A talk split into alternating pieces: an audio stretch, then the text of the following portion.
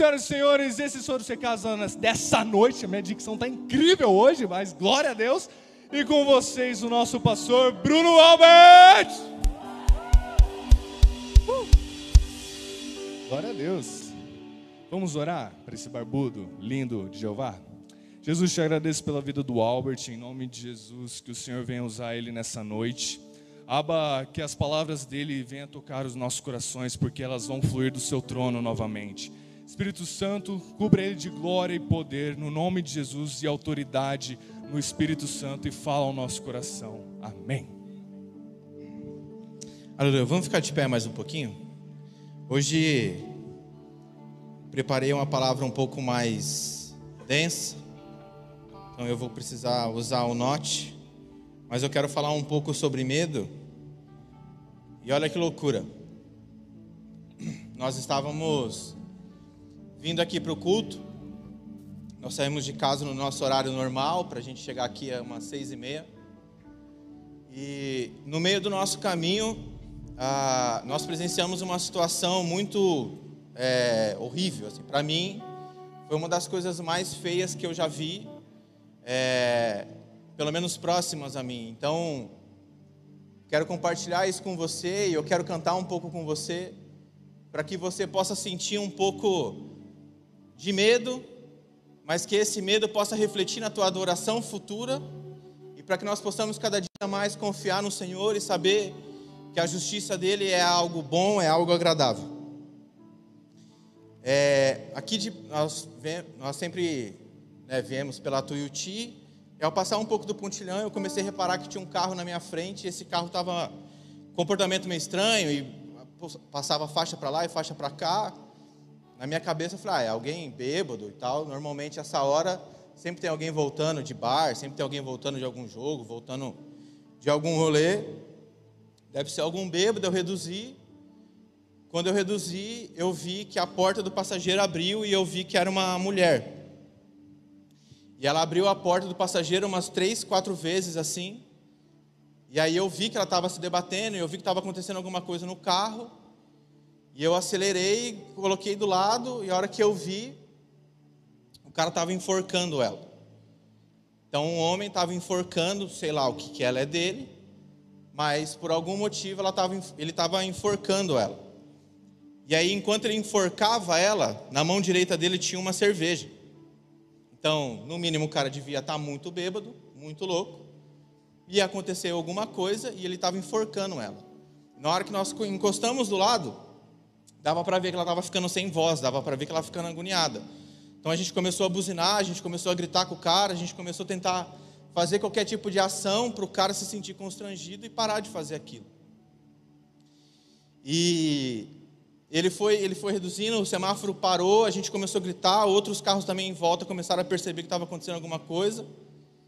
E quando o, o semáforo abriu e ele acelerou de um jeito que a gente não conseguiu ir atrás dele. Mas assim, eu não sei o que aconteceu com essa mulher. Eu não sei a história anterior, eu não sei a história futura. Mas é algo de se temer.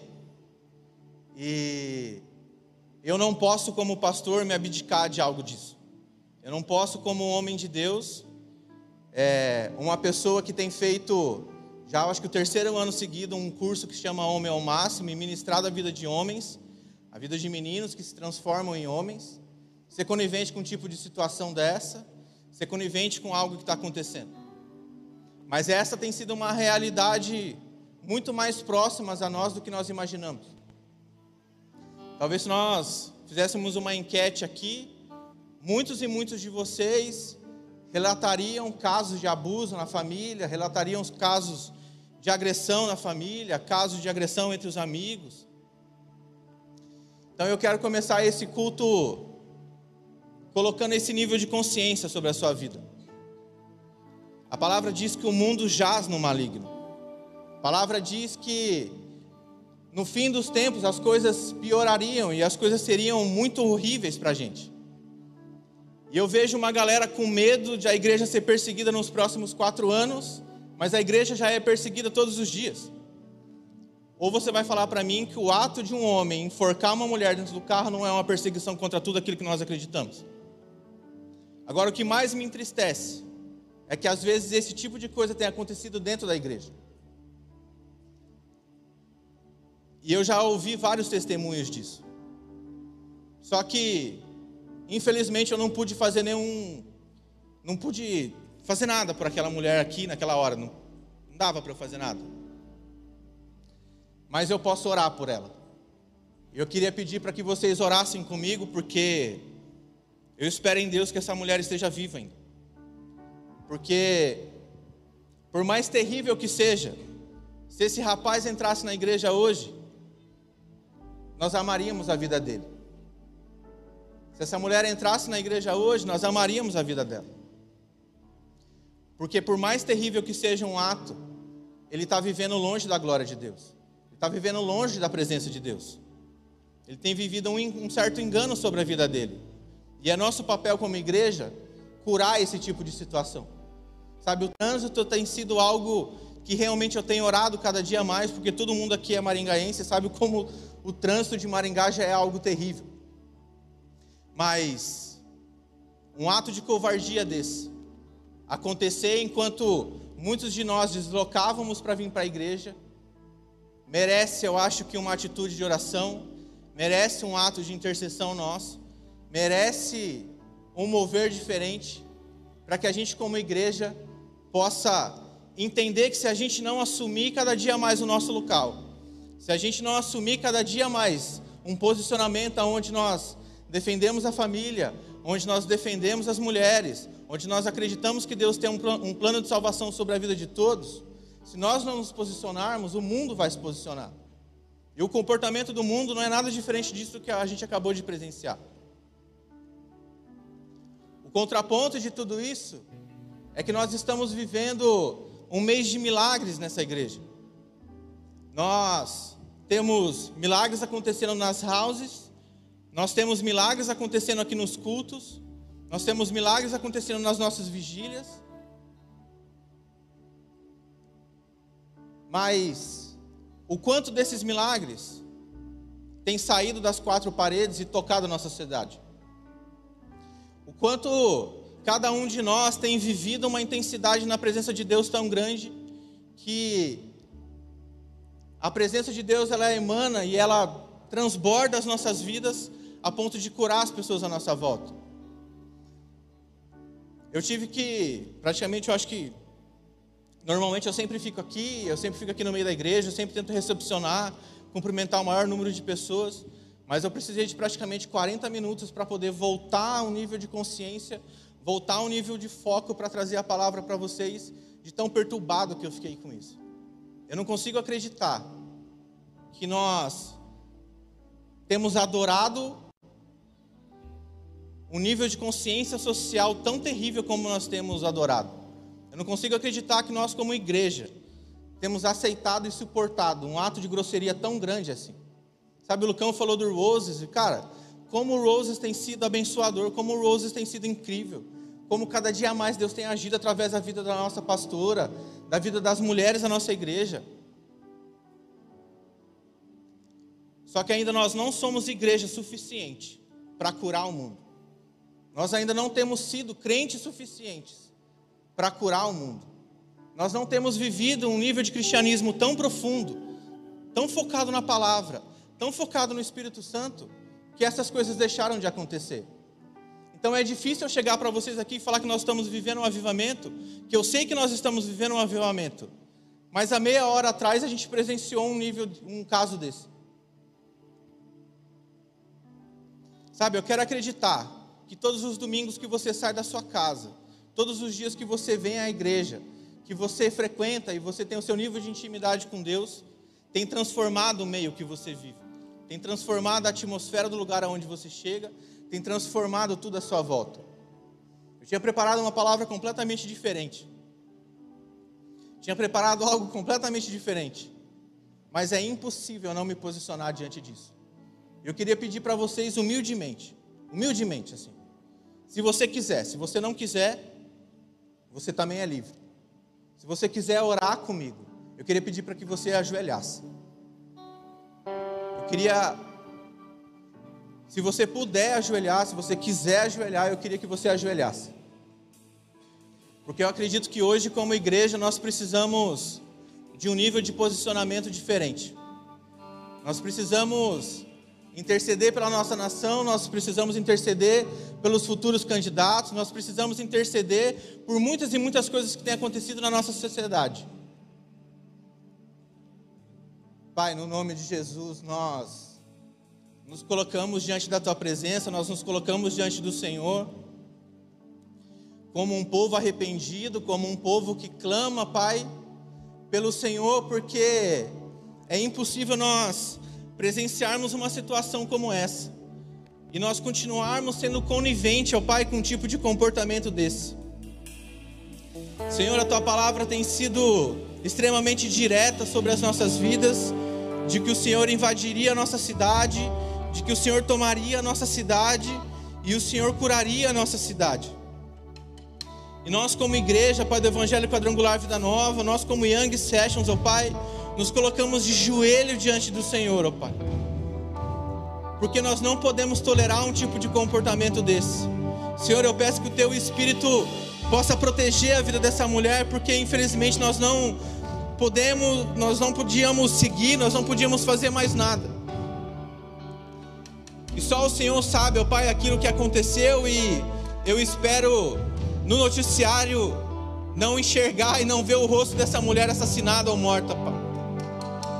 Espírito Santo, nós nos arrependemos como teu povo. Nós nos arrependemos, ó Pai, de não nos posicionarmos diante de Ti. Nós nos arrependemos, ó Pai, de não entregarmos as nossas vidas completamente ao Senhor. Nós nos arrependemos, ó Pai, de não deixar que o Senhor flua através das nossas vidas. Nós nos arrependemos, ó Pai, diante do Senhor. Como igreja, Pai, uma igreja que é santa, uma igreja que deveria ser santa, uma igreja, ó Pai, que deveria ser intercessória. Uma igreja que deveria, ó Pai, estar diante da Tua presença, clamando e lutando, ó Pai, para que tudo isso fosse extinguido do nosso meio. Espírito Santo, sim, nós queremos viver um avivamento, mas nós queremos viver um avivamento igual o país de Gales viveu.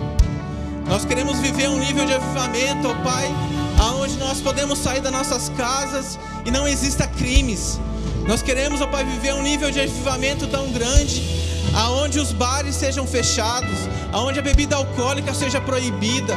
Ah, Espírito Santo, aonde não exista drogas legalizadas, aonde, aonde existe um nível de, de consciência, Pai, tão grande na Tua presença, tão grande no Teu poder, que essas coisas serão extinguidas do nosso meio, Pai. Espírito Santo, som da nossa cidade. Espírito Santo passa, Pai, para nossa cidade. Espírito Santo olha para nossa cidade, ó Pai. Ah, Espírito Santo, nós temos vivido dias incríveis na tua presença nessa igreja. Mas nós queremos viver, Pai, dias incríveis não só aqui dentro. Nós queremos viver, ó Pai, nos nossos lares, nas nossas casas, nas nossas famílias, nos nossos trabalhos. Nós queremos viver, ó Pai, o teu avivamento em todos os lugares mas mais do que viver, nós queremos, ó Pai, ser agente de avivamento na nossa cidade. Espírito Santo nos levanta em cada lugar de trabalho. Espírito Santo nos levanta em cada lugar de estudo. Espírito Santo nos levanta, Pai, como uma igreja santa, como uma igreja que é referência. Espírito Santo trata as nossas vidas, trata os nossos corações, trata os nossos casamentos, Trata os nossos relacionamentos, ó Pai, e o principal relacionamento contigo, Senhor. Espírito Santo, nós não sejamos coniventes, ó Pai, com um tipo de comportamento como esse. Espírito Santo, que nós não sejamos coniventes, ó Pai, com nenhum tipo de comportamento machista, racista, Pai. Espírito Santo, que como igreja nós sejamos referência. Espírito Santo, eu te peço pela vida dessa mulher mais uma vez, Pai. Espírito Santo, só de revisitar esse momento, de ver aquela porta abrindo, de ver um troglodita, Pai, enforcando aquela mulher, Pai. Meu coração dói demais, Senhor. Meu coração dói demais, Pai. Ah, Espírito Santo, é impossível, Pai. É impossível, Senhor, eu continuar esse culto sem saber que o Senhor está aqui presente e presente ouvindo, presente, ó Pai, entendendo que nós estamos aqui nos arrependendo diante do Senhor.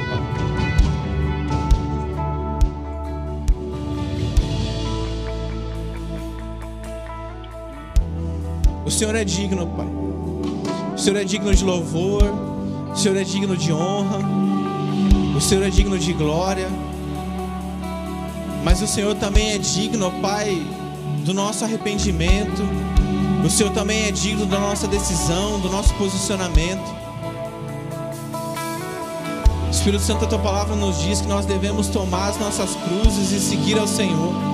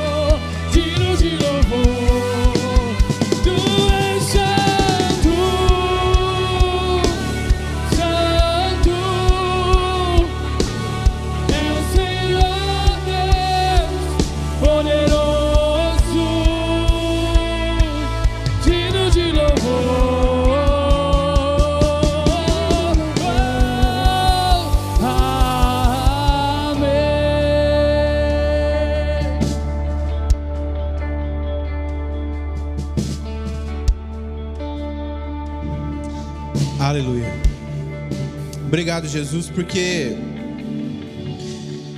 nós temos uma igreja, Pai, que tem caminhado na tua presença e obrigado por essa galera poder ter ajoelhado e intercedido diante do Senhor. Eles não vivenciaram, eles não viram tudo aquilo, mas eles acreditaram que tudo isso é verdade. Nós nos colocamos diante do Senhor, assim como inúmeras vezes o teu povo na palavra, Pai, se coloque diante do Senhor, pedindo e clamando e se arrependendo pelo teu povo, Pai. Espírito Santo, nós nos arrependemos por Maringá e nós queremos colocar Maringá em Suas mãos mais uma vez. Para que o Senhor desperte em nós algo sobrenatural e que nós possamos realmente sair desse culto, Pai, sair dessas quatro paredes, levando o Teu reino, levando o Teu avivamento. Essa é a nossa oração, Pai, essa é a nossa intercessão nessa noite no nome de Jesus. Amém? Pode se assentar rapidinho.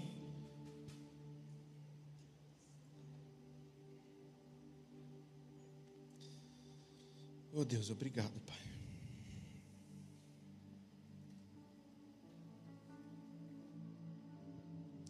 Abre a tua Bíblia aí em Provérbios 3.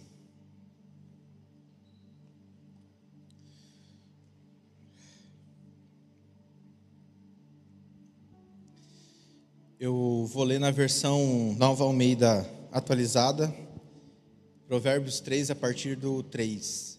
A minha versão lá diz assim: ó, Não deixe que a bondade e a fidelidade abandonem você. Amarre-as ao pescoço, escreva-as na tábua do seu coração, e você encontrará favor e boa compreensão diante de Deus e das outras pessoas. Confie no Senhor de todo o seu coração e não se apoie no seu próprio entendimento.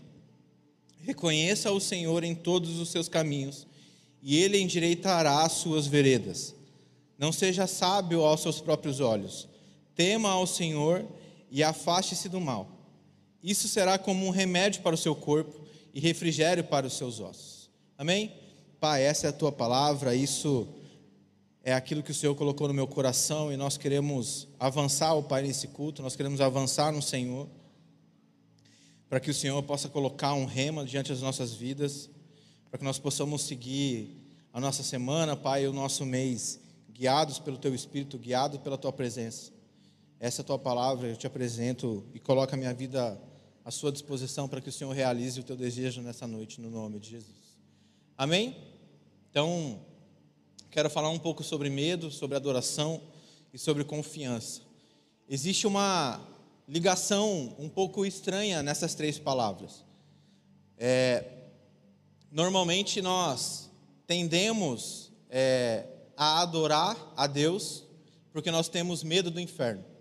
E nós tendemos a confiar que o Senhor vai voltar, nós tendemos a confiar nas promessas do Senhor por um medo de ir para o inferno e não por uma vontade de dedicar as nossas vidas, de servir ao Senhor, de honrar o Senhor. Muitas vezes o nosso medo, ele guia a nossa adoração. Muitas vezes eu lembro de ter medo de falar em público, eu lembro de ser tomado por um medo terrível. E ao invés de eu lutar e eu confrontar esse medo, ao invés de eu ir diante do Senhor e colocar e entregar esse medo a Ele, eu ficava remoendo isso dentro de mim.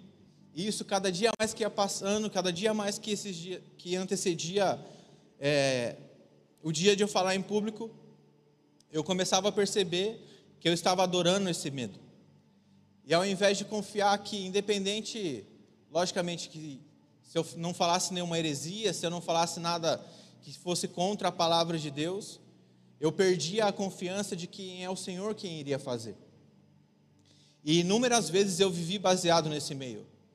E se eu perguntar aqui e desafiar algumas pessoas a vir aqui na frente ou subir aqui no palco, eu sei que muitos pulariam aqui de uma vez, porque não tem medo, ou então porque realmente querem e gostam do palco, gostam de, de ficar em evidência. Mas muitos de nós aqui têm medo de falar em público, e muitos de nós não tentamos nem enfrentar esse medo. Nós preferimos, nos colocar numa situação e nos colocar numa posição de conforto, para que a gente possa ficar tranquilo em relação a isso. Quem aqui no colégio já tremeu na base de falar em público, de apresentar um trabalho? Levanta a tua mão aí. Não, levanta a tua mão, ó. Para levantar a mão não precisa ter medo nem vergonha, não.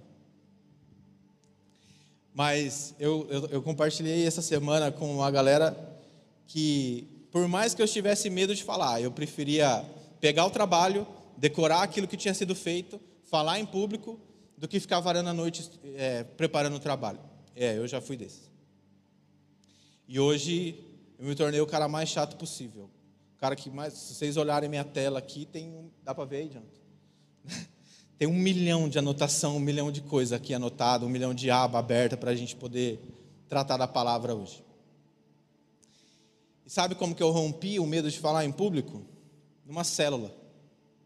Um dia o meu líder de célula, o meu líder responsável pela célula não conseguiu ir. E aí ele me mandou uma mensagem e falou: Albertão, hoje eu preciso que você pregue na célula. E aí eu lembro da sensação de começar a suar frio. Lembro a sensação de começar a suar por lugares que eu nem sabia que suava. E começar um medo, começar um medo, começar um medo, começar um medo terrível. E naquela hora eu lembro de me colocar diante de Deus e falar: Senhor, por que, que eu tenho tanto medo de falar? Por que eu tenho tanto medo daquilo que vai ser ministrado, daquilo que vai ser falado? Por que, que isso tem prendido a minha vida? Por que, que isso tem barrado a minha vida? E eu lembro claramente assim de ser curado pelo Senhor e de ouvir a voz dele me dando o tema que eu deveria falar. Quando eu ouvi aquilo que ele gostaria que eu falasse naquela noite, eu fui lá, anotei, comecei a preparar, eu comecei a pesquisar versículo, eu comecei a procurar alguma pregação, alguma coisa. Nessa época, nas houses, nós enviávamos o áudio do culto no grupo de houses. E aí a gente ouvia esse áudio e preparava a mensagem para pregar nas houses. E aí eu fui lá, ouvi a pregação do pastor, e aí eu olhei e falei, Deus, eu não entendi nada que ele falou, mas era uma pregação complexa assim, e tinha inúmeras referências e uma profundidade. Eu falei, Deus, eu não tenho esse nível de profundidade ainda no Senhor, eu não sei falar tudo isso, eu não sei tudo isso de versículo. E aí o Espírito Santo colocou uma frase no meu coração, E aí, a partir daquela frase, eu fui ouvindo a mensagem, eu fui ouvindo a pregação e eu fui anotando algumas coisas. E aí eu lembro que eu cheguei na house assim com umas quatro folhas escritas. Porque eu tinha tanto medo de errar, eu tinha tanto medo de falhar, que eu anotei palavra por palavra que eu falava. Agora falar tal coisa, agora dizer tal coisa, agora contar esse testemunho, agora contar essa referência. Porque eu queria, eu não queria falhar. Só que a maior, a maior cura para mim naquela noite foi o fato de eu não aceitar ser pego pelo medo. A maior cura na minha vida naquela noite foi me colocar diante de Deus e aceitar que Ele faria a obra. Era aceitar que Ele quem falaria, Ele quem ministraria, Ele quem levaria a cura. E muitas vezes nós temos inúmeros medos na nossa vida, nós temos inúmeras circunstâncias que nós poderíamos estar vivendo um milagre nós poderíamos estar vivendo debaixo da presença de Deus, nós poderíamos estar vivendo um romper de Deus extraordinário sobre as nossas vidas, mas porque nós confiamos e nós olhamos tanto para as nossas mãos, mas porque nós olhamos tanto e achamos que nós somos capazes de fazer, capazes de realizar, aquele medo toma e as coisas não acontecem. Quero pedir para você abrir a tua Bíblia lá em Êxodo 31.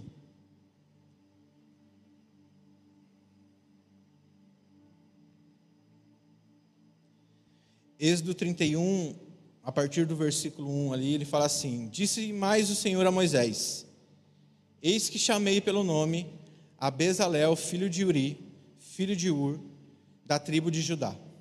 E o enchi do Espírito de Deus de habilidade, de inteligência e de conhecimento em todo o artifício, para elaborar desenhos e trabalhar em ouro, em prata e em bronze, para lapidação de pedras de esgaste para entalho de madeira, para toda sorte de lavores, e eis que lhe dei por companheiro a Ioliabe, filho de Aizamaque, da tribo de Dan, e dei habilidade a todos os homens hábeis, para que façam tudo o que lhe tenho ordenado.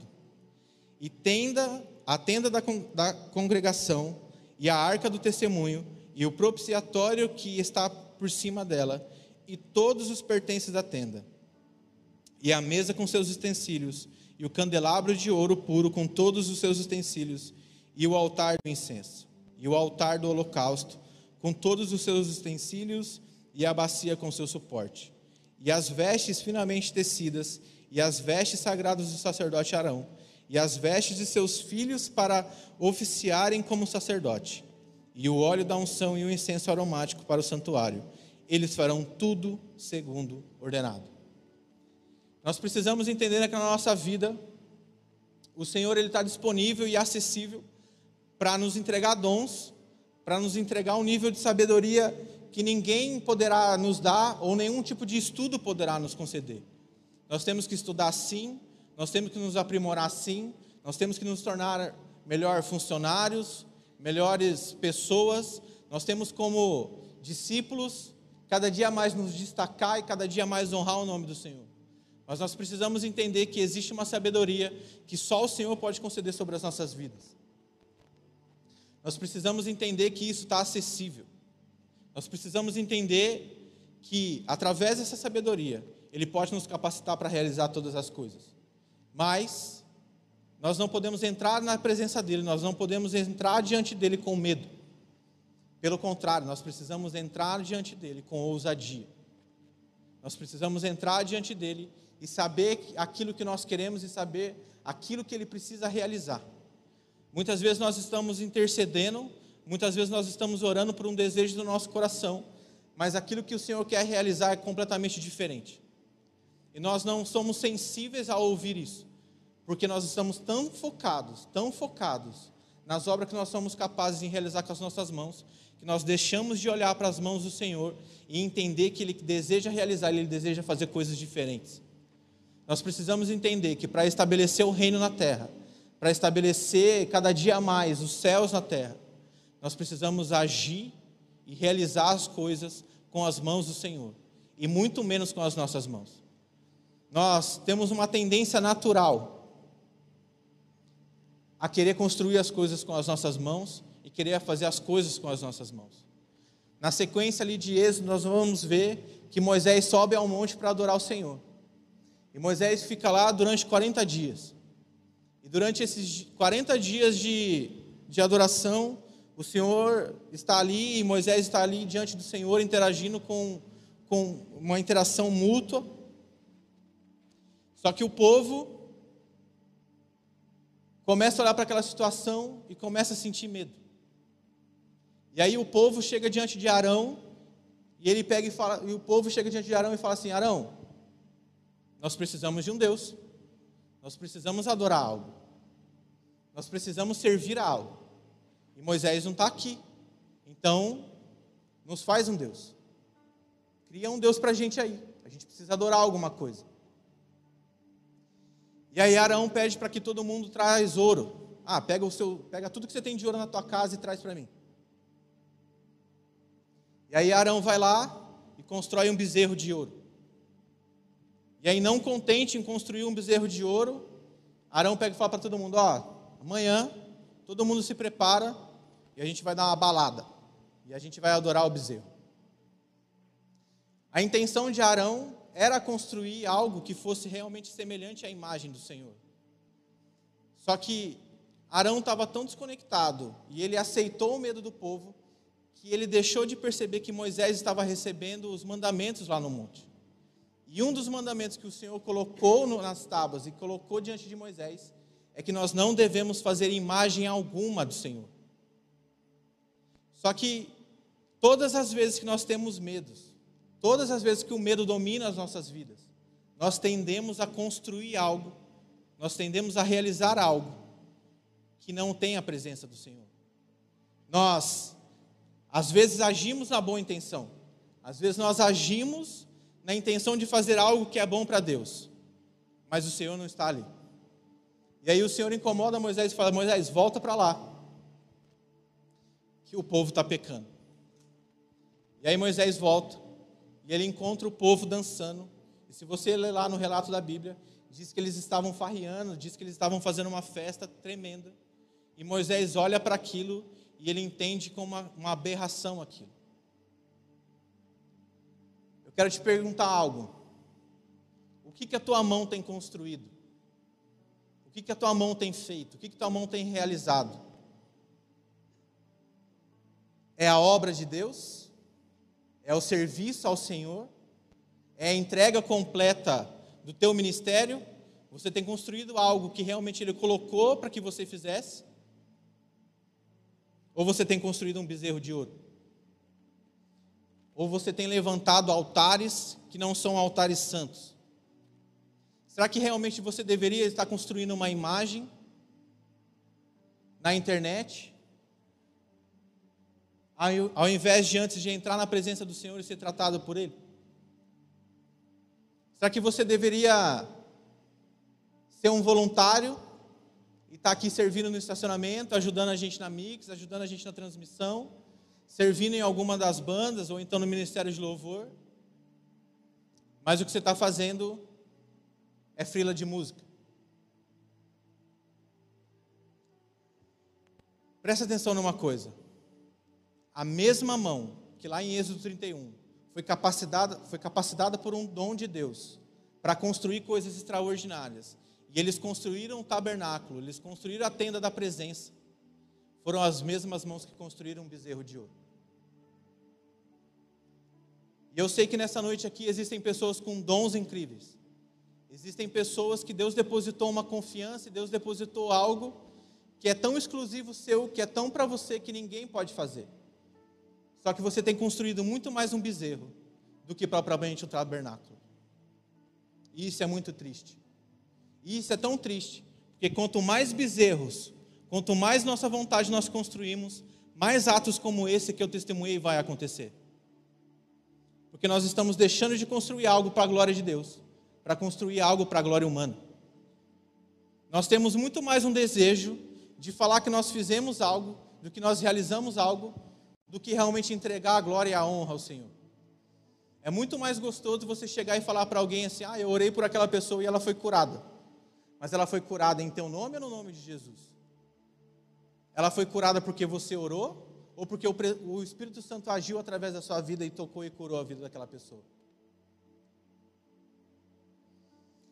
É natural do ser humano, por conta do pecado original, se afastar da presença de Deus e achar que todas as coisas que ele faz com a sua mão é digna de honra e digna de glória.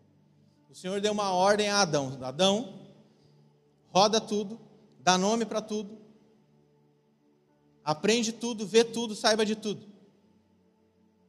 Adão vai lá, dá nome para tudo, conhece tudo. Deus chama Adão e fala: Ó, tem uma única coisa que eu não quero que você coma. É esse único fruto. A única, o único não que Deus colocou sobre a vida de Adão é: não coma daquele fruto. Na viração do dia, Deus volta para sua glória e Adão e Eva ficam na terra. E eles tinham algo para fazer. Eles tinham uma ordem do Senhor para realizar. Mas, ao invés de eles ficarem ali esperando o Senhor voltar e eles se encontrarem com o Senhor novamente, eles preferem pecar. E aí, quando o Senhor volta na viração do dia, o que, que eles fazem? Se escondem. E além de se esconder, o que, que eles fazem? Eles vão lá, cozinham duas folhas e tampam as suas vergonhas.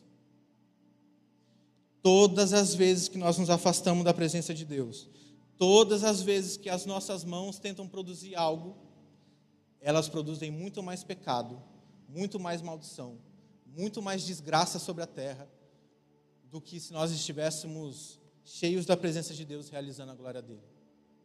Eu quero partir para o nosso encerramento, clamando e colocando esse desejo no teu coração.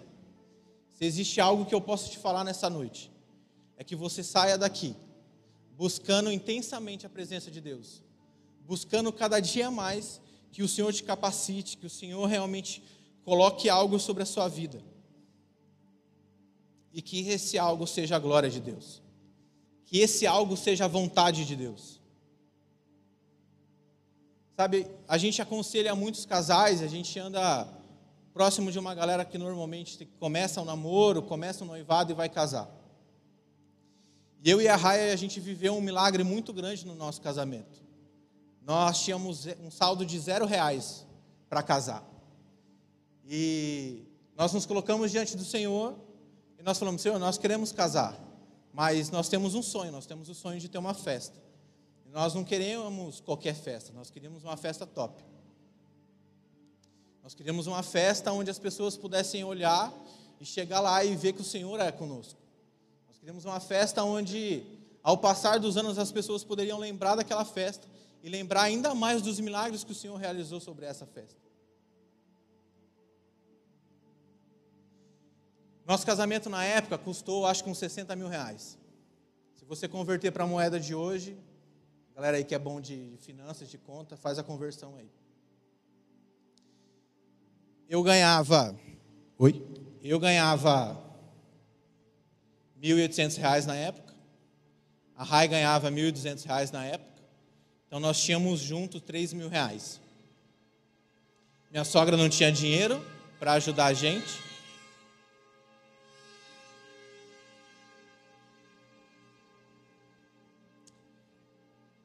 E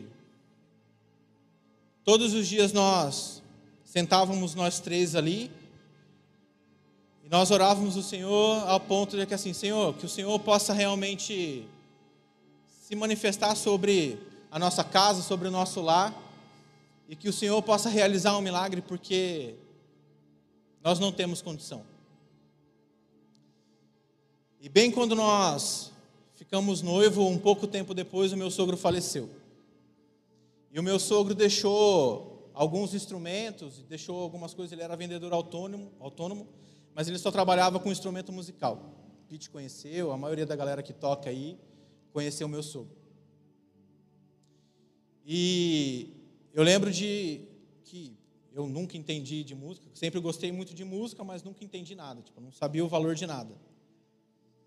E a gente estava tão atordoado com a perca dele que a gente não conseguia estabelecer valores para as coisas. Então, um primo da Rai um dia foi para casa e aí a gente começou a pesquisar coisa por coisa, instrumento por instrumento, E aí a gente fez uma tabela lá gigantesca de instrumentos, de coisa que tinha, e o valor de cada um. E aí todos os dias a gente se sentava, a gente orava por aquela lista e a gente fazia uma conta. Ah, essa semana a gente precisa pagar 5 mil reais de algo.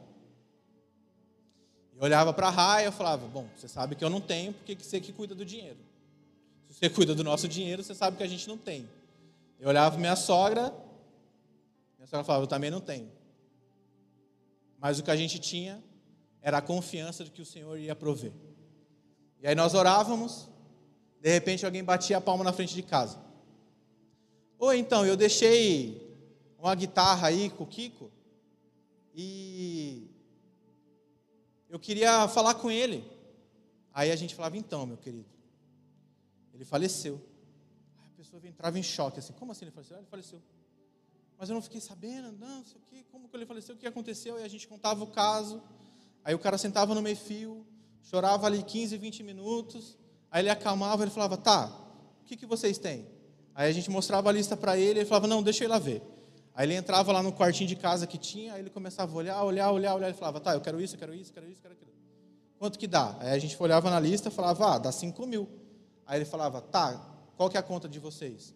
Aí a gente passava a conta, ou então ele falava, peraí, eu vou buscar o dinheiro e já volto aí. Aí ele vinha lá e entregava 5 mil reais que era para a gente pagar aquela conta daquela semana. Passava mais alguns dias, a gente tinha que pagar o buffet. Quem casou aí sabe que o buffet é uma facada. Aí a gente tinha que pagar 10 mil reais do buffet. Aí a gente olhava um para o outro e falava, cara, vamos orar. Vamos jejuar. E a gente precisa acreditar, a gente precisa confiar que Deus vai prover isso. Aí a gente lá orava, orava, orava, orava ia chegando faltando três dias, ia chegando faltando dois dias. Faltava um dia, alguém ia lá, batia pau na frente de casa. Ah, então, eu queria ver com o Kiko, aí eu tinha conversado com ele, eu falei com ele no Face, mas ele não me respondeu. Aí a gente contava o mesmo caso. Ah, então, meu sogro faleceu, tal situação, não sei o quê. Mas o que vocês têm aí? Ah, a gente tem, cara, vem aqui ver. Aí o cara entrava, ah, eu quero isso, eu quero aquilo, eu quero aquilo outro, eu quero aquilo outro. Quanto que dá? 10 mil reais.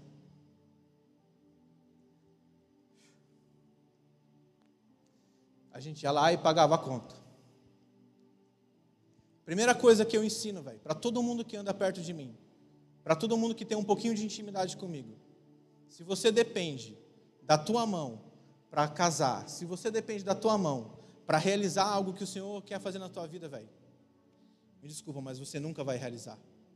E o pior de, do que isso, você vai ser sempre e se sentir frustrado. Porque se você não puder acreditar que o propósito de, do propósito de Deus sobre a terra é estabelecer família, e o sonho dele é que você possa ter um casamento, que você possa realizar o teu sonho. E ele quem vai realizar isso, é ele quem vai fazer isso. Se você não conseguir acreditar nisso, cara, Deus abençoe o seu casamento, sério mesmo. Porque eu nem imagino como é viver uma vida frustrada. Eu nem imagino como é e como deve ser Olhar para o teu casamento e saber que você não realizou o teu sonho. Quero orar por você nessa noite, quero pedir para que você fique de pé. Espírito Santo, essa noite foi uma noite atípica, foi uma noite diferente, onde aconteceram algumas coisas e o Senhor mudou muito daquilo que deveria talvez acontecer. Mas é impossível eu chegar aqui e pregar que o Senhor deseja fazer algo através da tua mão e acreditar que a minha mão seria suficiente para realizar algo. Por isso eu te entrego esse culto. Eu te entrego esse próximo momento. Eu te entrego, Pai, a minha vida, eu te entrego tudo aquilo que aconteceu, porque eu sou um testemunho de milagre. Eu sou um testemunho através do meu casamento. Eu sou um testemunho através do meu ciclo de amizade, aonde eu vivia. Eu sou um testemunho, Pai, da onde o Senhor me tirou. E cada dia mais o Senhor tem colocado testemunhos, o Senhor tem colocado milagres sobre a minha vida, para que a gente possa abençoar e que a gente possa colocar sobre a vida dessa, dessas pessoas e de todo mundo nessa igreja. Espírito Santo, eu quero orar pela vida de cada um aqui. Eu quero abençoar a vida de cada um aqui. Porque o Senhor tem sonhos, o Senhor tem projetos, o Senhor tem propósitos, e o Senhor deseja realizar isso para que o seu nome seja engrandecido. O Senhor deseja realizar isso para que um dia eles possam testemunhar que o Senhor fez. O Senhor deseja realizar os nossos sonhos, as nossas vontades, para que o teu reino avance, Pai, na nossa terra e avance de uma maneira tão poderosa, porque nós sabemos que um testemunho, às vezes, ó Pai, é muito mais forte do que qualquer pregação ou qualquer tipo de preparação. Nós sabemos, ó Pai, que o Senhor tem nos levantado com uma unção de cura, uma unção de milagres. E nós queremos, ó Pai, ser cada dia mais testemunhas dos teus milagres sobre as nossas vidas. Nós queremos, ó Pai, cada dia mais caminhar debaixo da tua vontade. Nós queremos, ó Pai, caminhar debaixo de uma clareza de pensamento tão grande, tão grande, tão grande, que nós não vamos nem ter consciência de tudo aquilo que está sendo realizado, porque a tua mão vai à nossa frente, porque a tua presença vai à nossa frente, porque o teu poder vai à nossa frente. Espírito Santo, que toda a honra, que toda a glória seja sua, que toda realização seja sua. Espírito Santo, que a tua presença não se afaste do nosso meio. Espírito Santo, que o teu poder não se afaste de nós. Espírito Santo, nós queremos cantar novamente ao Senhor, nós queremos adorar novamente ao Senhor, para que exista, Pai, um fogo, mas um fogo que consuma as nossas vidas, um fogo que consuma as nossas vontades, um fogo que consuma, ó Pai, os nossos desejos, transformando os nossos desejos em os seus desejos, no nome de Jesus.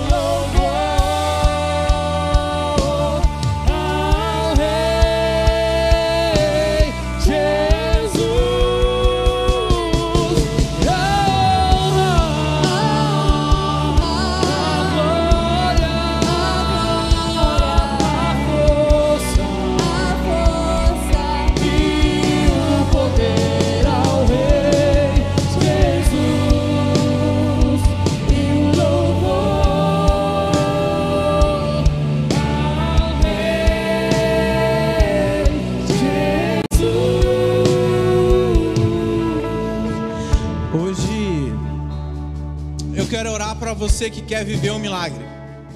Eu quero orar para você, por você que realmente quer ser um testemunho na terra de algo tão grande que Deus realizou na sua vida e através da sua vida. Eu quero orar por você aqui na frente.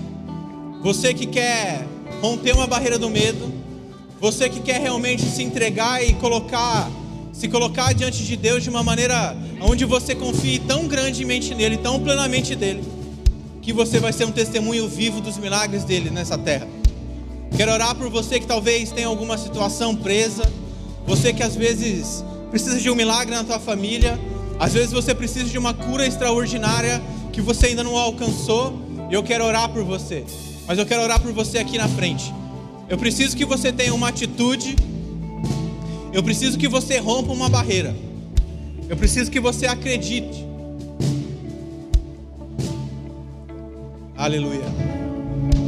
Pode vir bem próximo ao palco, chega bem perto do palco, para que a gente possa receber mais pessoas e mais pessoas. Aleluia.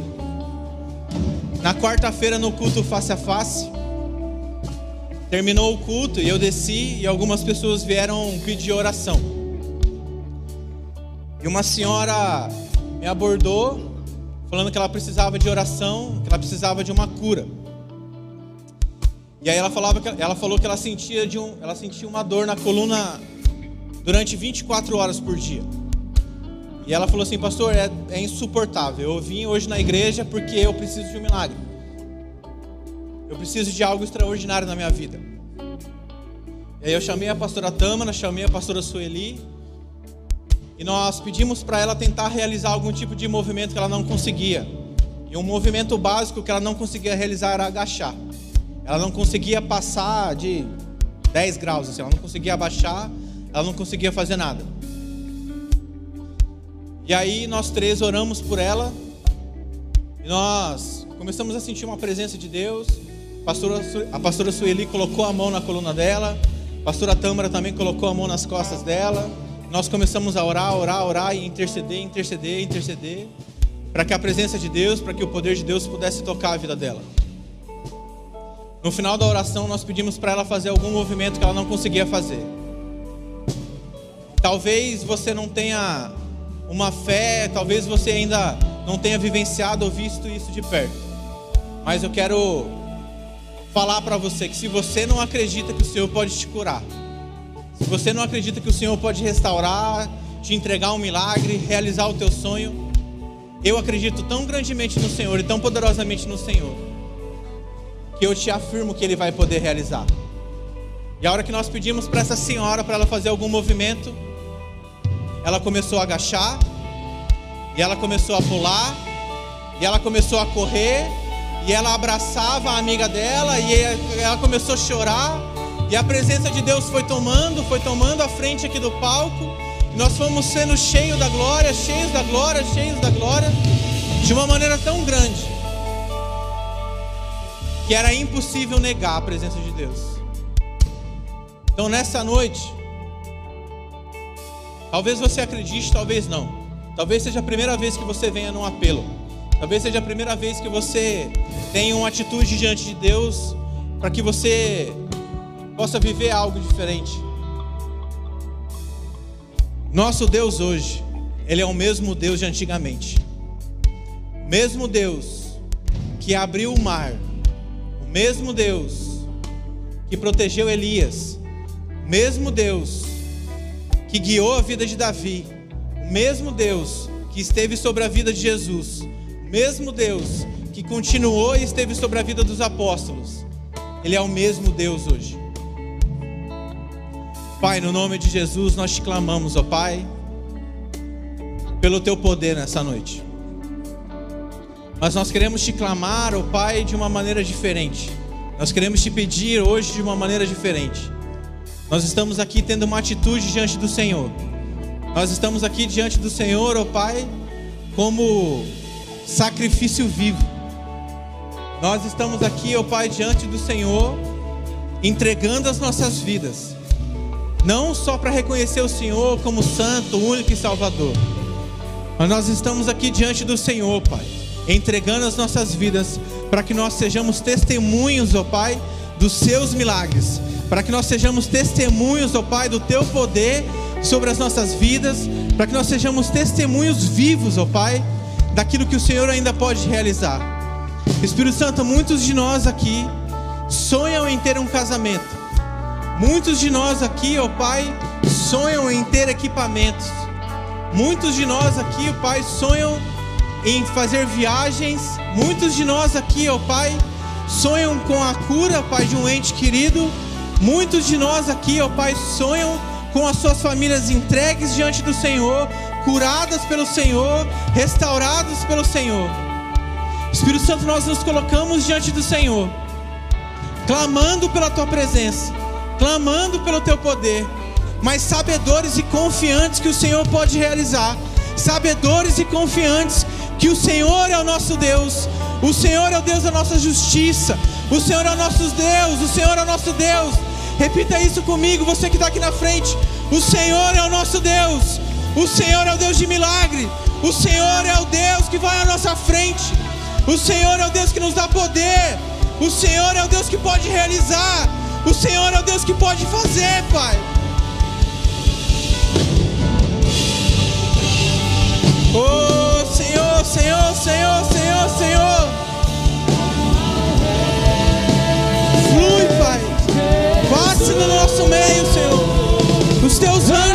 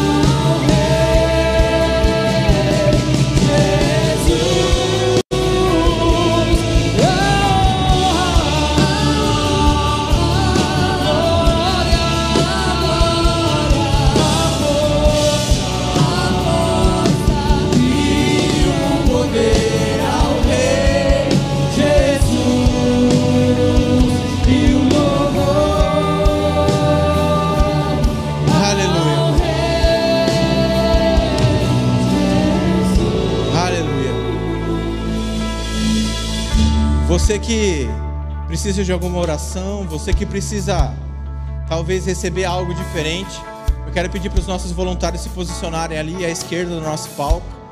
Nós estaremos ali disponível para orar por você. Nós estaremos ali disponível para liberar uma palavra sobre a sua vida. Você que talvez precisa confessar algo, talvez você precisa entregar algo, você precisa falar algo. Procura um dos nossos voluntários ali e se sinta livre, se sinta tranquilo em falar com eles, em conversar com eles, porque cada dia mais eles têm sido cheios do seu poder, do poder de Deus, cada dia mais eles têm sido cheios da glória de Deus. Aleluia, Senhor. Espírito Santo, nós queremos te agradecer por mais essa sessão. Nós queremos te agradecer por mais esse culto. Nós sabemos que talvez não tenha sido um culto, Pai, onde a nossa liturgia normal tenha sido feita, mas nós sabemos que a tua presença, que a tua glória foi manifesta nesse lugar. Nós sabemos que o Senhor tem muito para realizar sobre as nossas vidas. Nós sabemos, ó Pai, que nós queremos viver uma semana de bênção, uma semana de milagre, uma semana, ó Pai, diante da tua presença e permanecemos na tua presença. Por isso, Senhor, que a tua presença possa nos acompanhar no final desse culto. Que a tua presença possa estar conosco, Pai, diante de, durante toda a nossa semana. Que a tua presença nos acompanhe, ó Pai, em todos os caminhos. E que nós possamos sair daqui, ó Pai, conscientes que é o Senhor quem vai fazer que é o Senhor quem vai realizar, que é as tuas mãos, ó Pai, que podem nos entregar a nossa vitória, que são as tuas mãos, ó Pai, que podem nos entregar os teus milagres, que são as tuas mãos, ó Pai, que pode realizar os nossos desejos e tudo aquilo que o Senhor tem sobre as nossas vidas. Amém? Deus abençoe a todos. Esse foi mais um Yang e nós nos vemos domingo que vem. Até a próxima sessão!